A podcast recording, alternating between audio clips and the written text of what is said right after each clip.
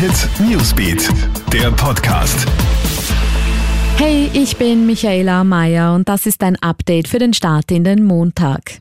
Nur etwa ein Drittel war bei den Corona-Massentests. In sechs von neun Bundesländern sind die Massentests mittlerweile beendet und überall zeigt sich, viel mehr als ein Drittel der Bevölkerung wurde nicht erreicht.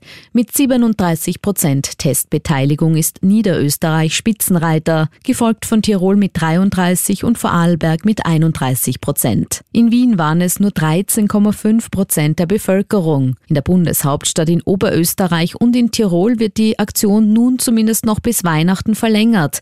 Hier kannst du dich also noch weiter gratis testen lassen.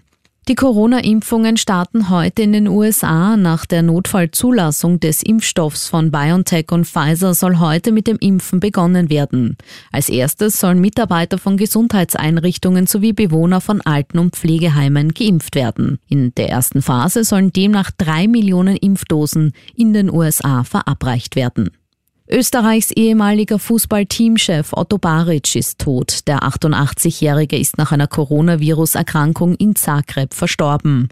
Baric feierte mit zahlreichen österreichischen Fußballclubs Erfolge und holte mit Wacker Innsbruck, Rapid und Austria Salzburg insgesamt sieben Meistertitel. Mit Rapid und Salzburg kam Otto Maximale ins Europacup-Finale.